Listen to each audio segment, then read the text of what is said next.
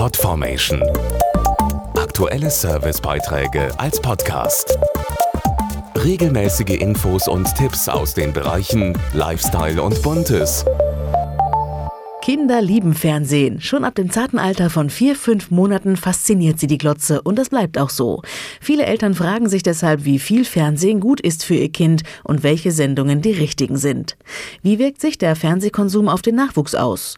Wir haben für Sie einmal nachgefragt bei einem der deutschen Experten zum Thema. Der Sozialwissenschaftler Professor Christian Pfeiffer hat in vielen Studien untersucht, wie Fernsehen Kinder beeinflussen kann. Interviewt hat ihn die Redaktion von Nido, dem Magazin für moderne Eltern.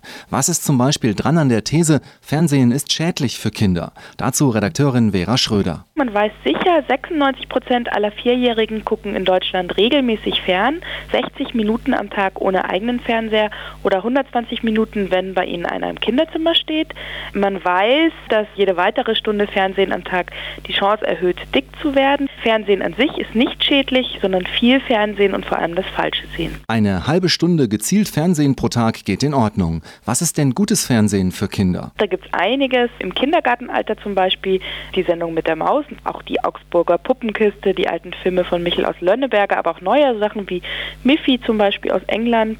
Insofern ist gutes Fernsehen immer kindgerechtes Fernsehen, das sich auch die Eltern gern anschauen. Und sowas zu verbieten wäre heutzutage auch ziemlich albern und doktrinär. Woran können denn Eltern erkennen, dass eine Sendung kinderfreundlich ist? Nochmal Vera Schröder von Nido. Gutes Programm für kleine Kinder sollte mit langsamen Bildern arbeiten, sollte einen möglichst informativen Inhalt haben und eine harmlose und vor allem gewaltfreie Handlung. Lieber einmal Fußball angucken im Fernsehen und dann rausgehen auf den Bolzplatz und selber spielen. Wenn Fernsehen zum Ritual wird, was täglich eingefordert wird, dann ist es natürlich nicht mehr so gut.